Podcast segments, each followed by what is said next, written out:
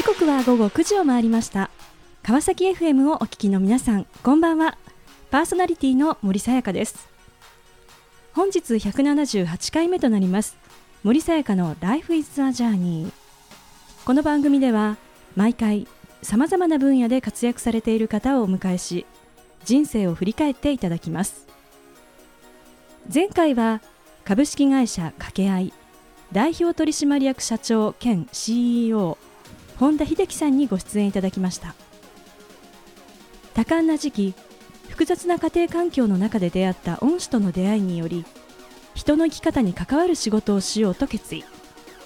組織のマネージャーとメンバーがより良い環境より良い関係で働くにはどうしたらいいか。複雑で困難な課題をテクノロジーでサポートする独自のソフトウェアを通じて世の中に恩返しをしようと取り組む本田さん。諦めない。というメッセージをいただきました。今回も素敵なゲストをお迎えしお話を伺っていきたいと思います。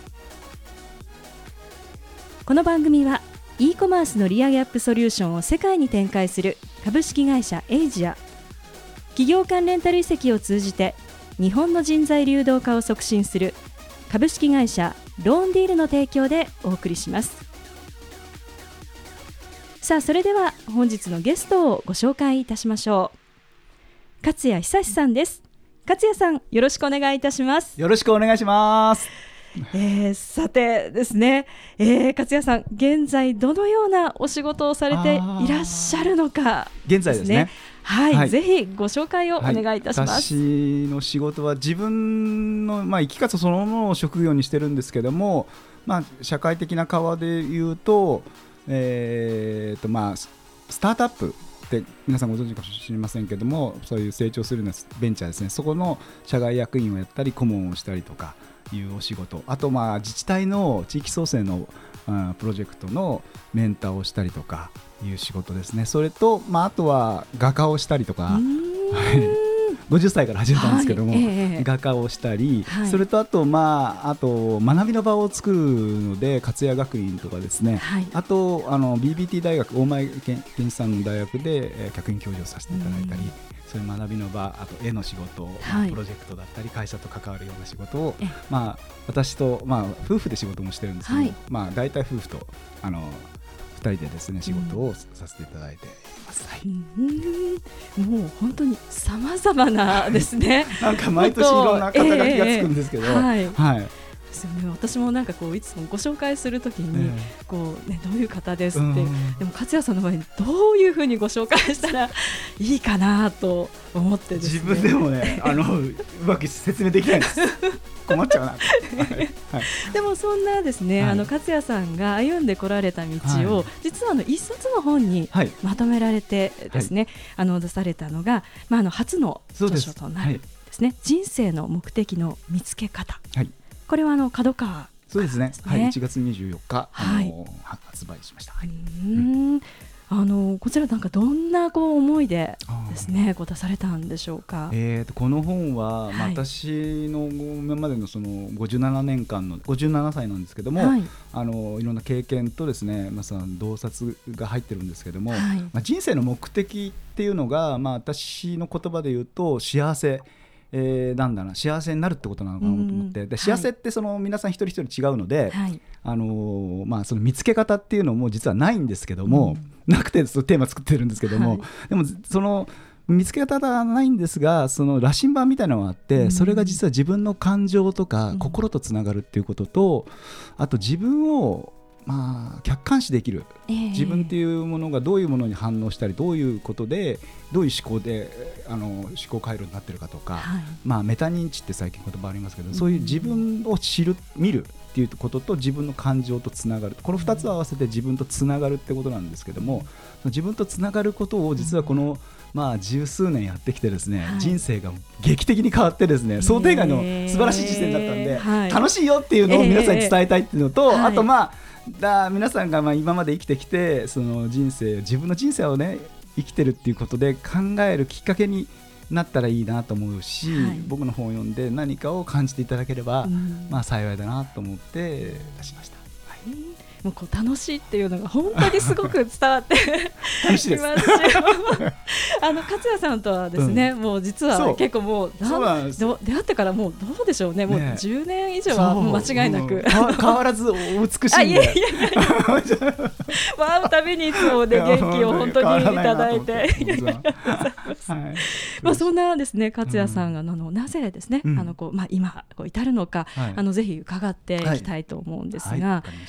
あのもともとですね、勝也さんの子供の頃って、なんか自分がこうなりたいなっていうこう姿ってなんかあったんですか？そうですね、はい、ちょっと今思い出すと、えー、あのテレビが全盛の時代だったので、はい、テレビの中ステあの中でこう歌歌ったりとか、えー、ステージに立ってるああいうのがなんか、なりたいなっていうのはちょっとああありましたね。今は全くあんなないんですけど、えー、なんか昔そういうの憧れて、はい、あみんなにね注目されたいみたいな、はい、ありました、えー、ありました、へえ、じゃあちょっとそういうことを思いながらですね。そうですね。まあ、ちょっと今ない、あんまりないんですけど。でもあるかな、わかんないけど、こう大学時代っていうのはなんかどんなことにこう興味や関心っていうのを大学の時はあのそうあそうですね、はい、高校ぐらいからなんか数学がすごく好きになったんで、数学の学者になろうと思って数学科に入ったんですけども。でもあまりにも難しすぎて大学の授業がもうはい、もう数か月でドロップアウトしてだめだなと思ってダンスをなんか急にやりたくなってきて、はい、そのジャズダンスとか、ブレイクダンスとかでそういうのをやるそのサークルに入ってですね、えー、やってました。でその間またちょっと、ギターがすごい好きだったんでスペインにちょっとあのホームステイしたりとかしてスペインのその音楽フラメンコとかそういうのもちょっと興味持ってやってた感じ、音楽とかをダンス、そういうのをなんか、まあ、勉強はほとんどやってないんですけど そういうのは好きだったですね。へえ、そうですか、音楽ダンス好きだったんです、だからそこにもつながってるんでしょうね、舞台に上がってこう踊るとか。そうかそうですね。目立ちたがり屋なんだ多分。へえ。でこう社会人とですね、まあ、なり、こうスタートを切られたのが、ええ。まあ、IBM そうですね。ということなんですね。日本 IBM 日本 IBM、うん、ここにはあのこうどんな思いでですね、こう入られたんでしょうか？あそれはあの本当に当時やっぱ目立ちたがり屋っていうのがあってですね、まああのかっこいいなと。外資系で、と思うのとあと、まあ単純に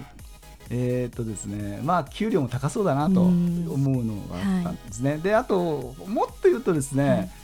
本当はですねあの今叶えてちゃってるんですけども、はい、好きなことをやって好きな人とし仕事をしたいなと。でもそんなことできないだろうなって言って、はい、その就職、就活の波に、まあ、飲まれて、はい、まあその中でじゃあ幸せなものっつったら、まあ、お金も入って地位がなんかかっこよさそうな女の子にモテそうなでああいう気持ちで多分僕入ったんじゃないかなと思います。本当の気持ちは多分押し殺して、えー、そんな無理だなと思って、うん、だと思います。はい。あの日本 IBM では、はい、あの実際どういうなこうお仕事というのをされて、はい、入った時は営業をしてました、でそれが終わった後マーケティングの仕事をさせていただいたりして。でまあ、僕の人生の転機が37歳の時にですね、はい、うんとスタートアップの会社とその業務提携をしたりとか、はい、M&A をするようなそのチームに入って、IBM ベンチャーキャピタルグループというチームなんですけど、そこに、を任されて、そこからあの僕の人生がちょっとずつ変わってきたんですけども、はい、やっはい。じゃあこの37歳で出会ったですね、ね、このスタートアップというのがまあ一つのね、きっかけになるというところ大きいきっかけだと思います。はい、えー、さてここでゲストの方の意外な一面を探ることを目的にこんな質問をさせていただきます。今勝也さんが興味関心を持っていることを教えてください。今はあのー、まあ、この人生の目的の見つけ方っていう本を出してですね、はい。えー、ちょっと今あのコロナの影響でストップしてる、はい、延期してるんですけども、えー、日本各地に行ってですね、この本でなんか分かち合ったりするような、こう出版のイベントを、うん、夫婦でやる。であの夫婦のトークでやろうと思って、今楽しみにしてしてます。それが一番興味があるかな。えー、なんかあの確か岡山で最初の、はい、そうですよね。スタートはい、盛り上がりました。で、え。ー、ずっとあの六箇所やってきたんですけど、コロナの影響があるんでちょっとやめてです。まあ。ずっと私が中心になったんですけどこれ夫婦でやったら面白いなと思って、で私のメンターが実はうちの奥さんなので、はい、そので今までの会も、えー、あの各地でやった時もですね僕は話したんですが、はい、答えられないことも多くてそれでうちの、まあ、パートナーって奥さん優子さんが喋って、はい、そっちの方がなんか盛り上がって 夫婦でやろうかみたいなのが今 夫婦で盛り上がってます。じゃこれからですね、楽しみですね。さあそれではここで一曲お届けしたいと思います。サンボマスターでできっこないをやらなくちゃ。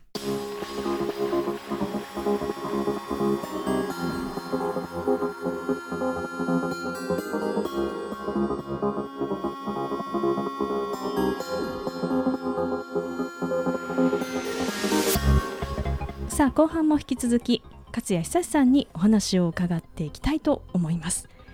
えー、さて前半はあ、まあ、最初のキャリアで、えー、ありますまあ、日本 IBM にご入社をされですね、えー、そしてまあ営業マーケティングなどですねお仕事をされてきたというところまでお話をしていただきました。で、まあ、37歳でですね、まあ、このスタートアップとの出会いがあったということなんですがあのその前ですねいわゆるこう、まあ、大きな本当にこう組織の中で、こう仕事をする中で、はい、勝也さんはこうそれまでっていうのはなんかどんなところにこうモチベーションを置いてですね、はい、仕事ってされてたんでしょうか？えー、っとですね僕あのー当初はやっぱ出世コースを目指してたんですけども、はい、30歳ぐらいの時確か情緒大喧嘩して、えー、えー、バッテン食らってもう会社ではもう、まあ、出世コースが落ちてもうふてくされてたんです。でもそうは言いながらも会社の評価悪い評価欲しくないから、えー、まああの落としどころこうに決めてこうやって仕事をやろうみたいな、ちょっと、はい、本当にあの、えー、ダメな会社になったんですね。で本当にだからなんかモチベーションっていうよりはもう仕方なく働いてた感じ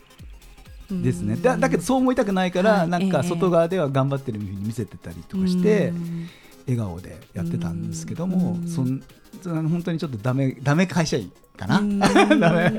ダメな、うん、そうだね。そんな感じだったですね。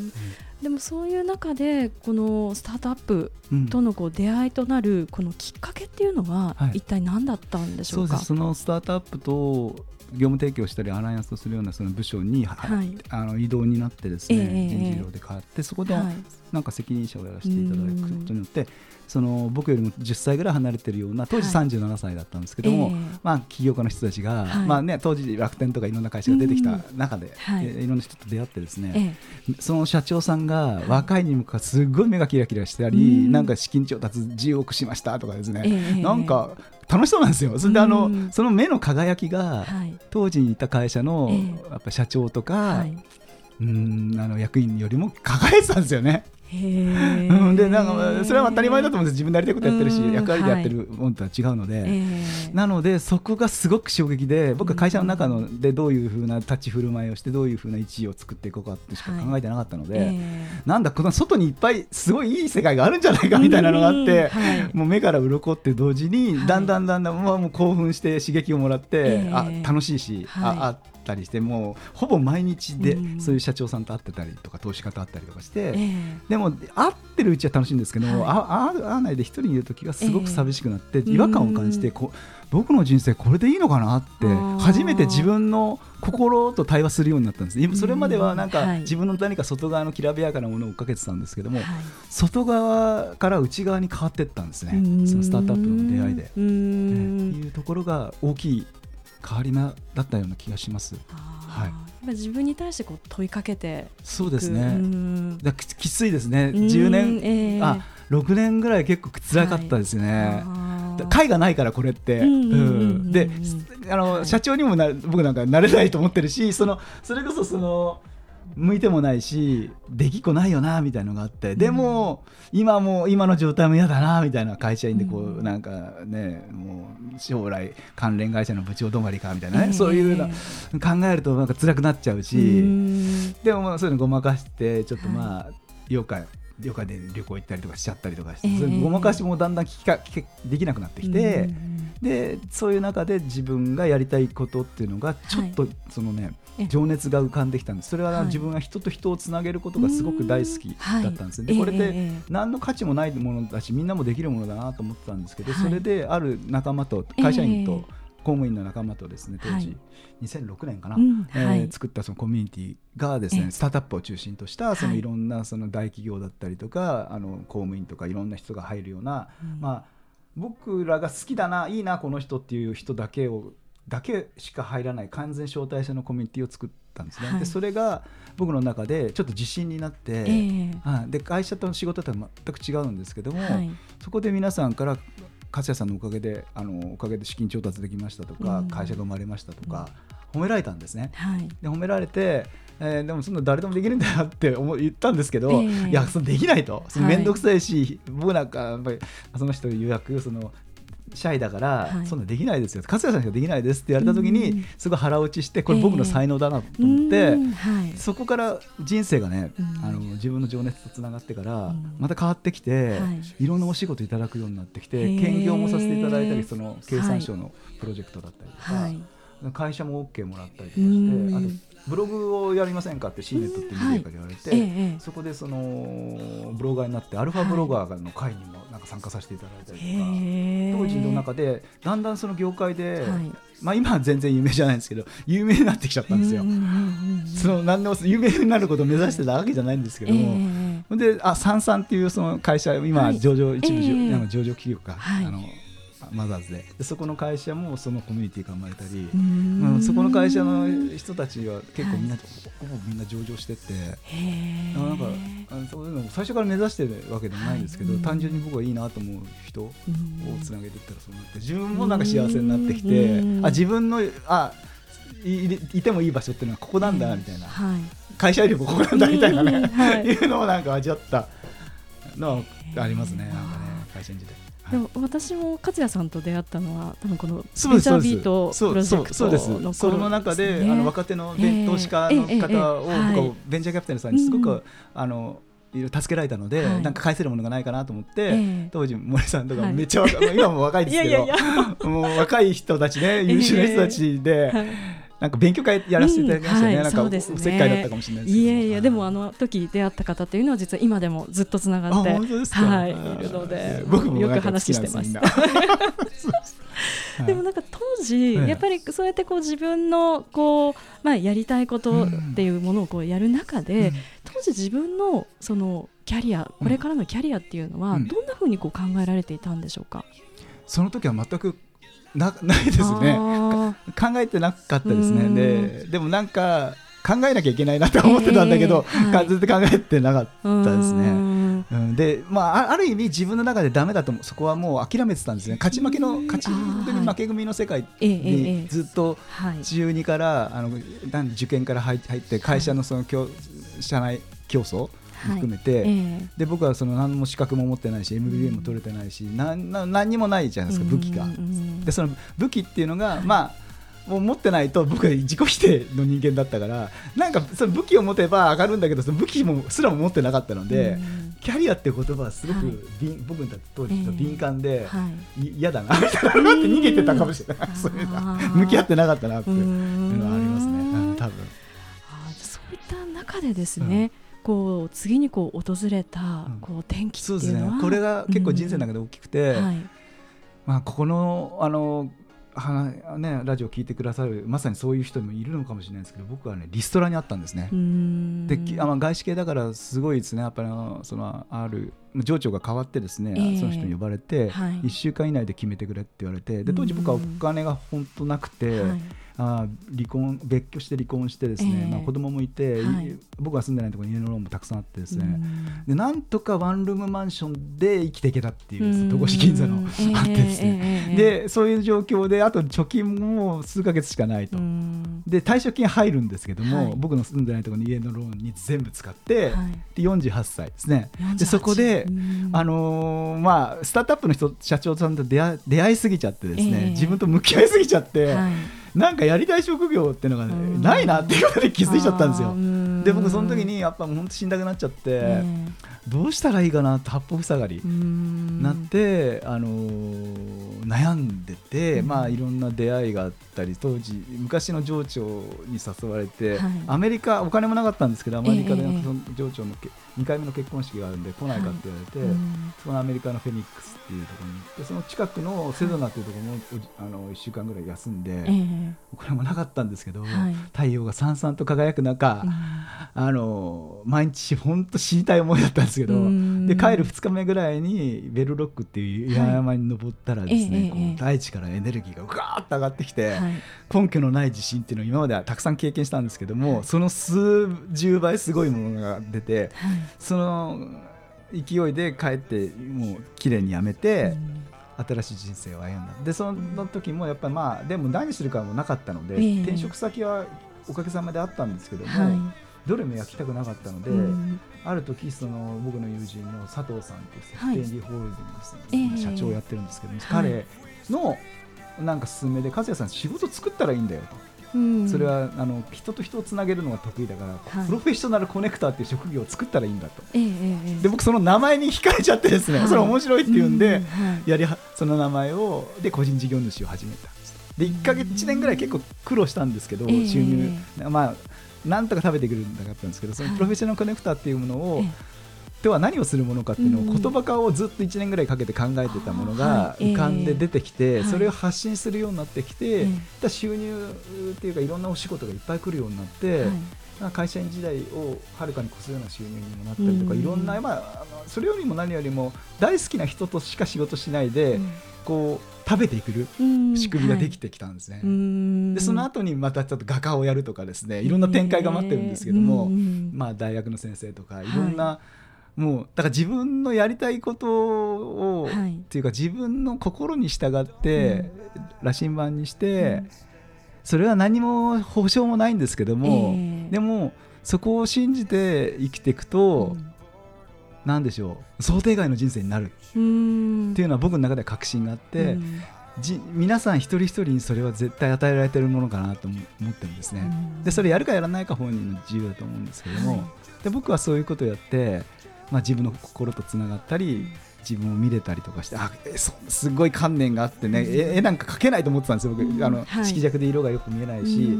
もう怖かったんですよ、絵を描くの、えー、でも友達がうまいって言ってくれて、その一言で、はい、あの書いてもいいんだって許されて、それをフェイスブックに上げたら買いたいって人がたくさんあって、アメリカの知らない人も買ってくださったりとか、いろんな大きいところで個展をさせていただいたりとかして。絵だけでも食べていけるというふうな状態にもなったんですね、でこれも本当に自分の心に従う、心に従って生きるっていうのが、すごく今の時代っていうのは僕はどんな人にも与えられてるチャンスなんじゃないかなとさあこの番組ではゲストの皆さんに必ずお聞きしている質問があります。勝也さんにもお伺いさせていただきます。これから自分の夢を実現しようと考えている方々へ背中を押すメッセージをお願いいたしますそうですね。うん。やっぱりなんか自分の予感とか感覚とかそういうものをちょっと大切にするといいかなと。やっぱりついつい世の中の外側のものに何か答えを探しがちなんですけども、うん。はい、答えって意外とね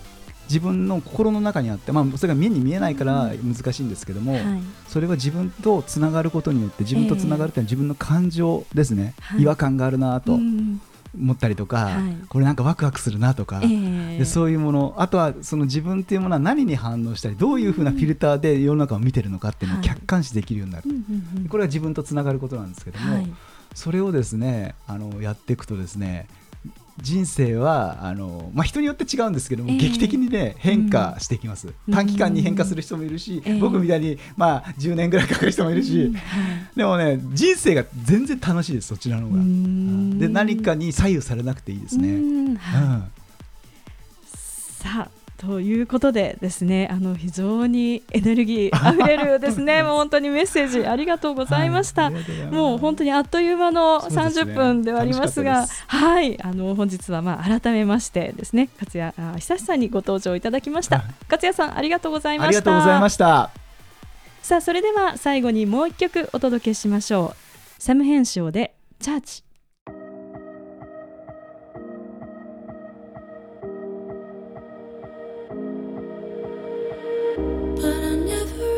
森さやかの Life is a Journey いかがでしたでしょうか？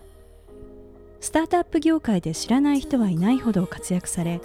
人と人とをつなげ多くの人を助け慕われてきた勝也さん。最初の出会いから十数年。改めて向き合い対話をすることでいつも明るく笑顔で接してくれるその裏で突然のリストラやご家庭の事情などさまざまな葛藤があったのだと知りました。何者にもとらわれないありのままあるがままの本当の自分の姿。ラジオを通してまたこの一冊の本を通して自分の人生を生きるとはどういうことかそれを勝也さんに教えていただいたような気がします。次回はどんな素敵なゲストの方が来てくださるでしょうか。来週もまたこの時間にお会いしましょう。今日も一日お疲れ様でした。おやすみなさい。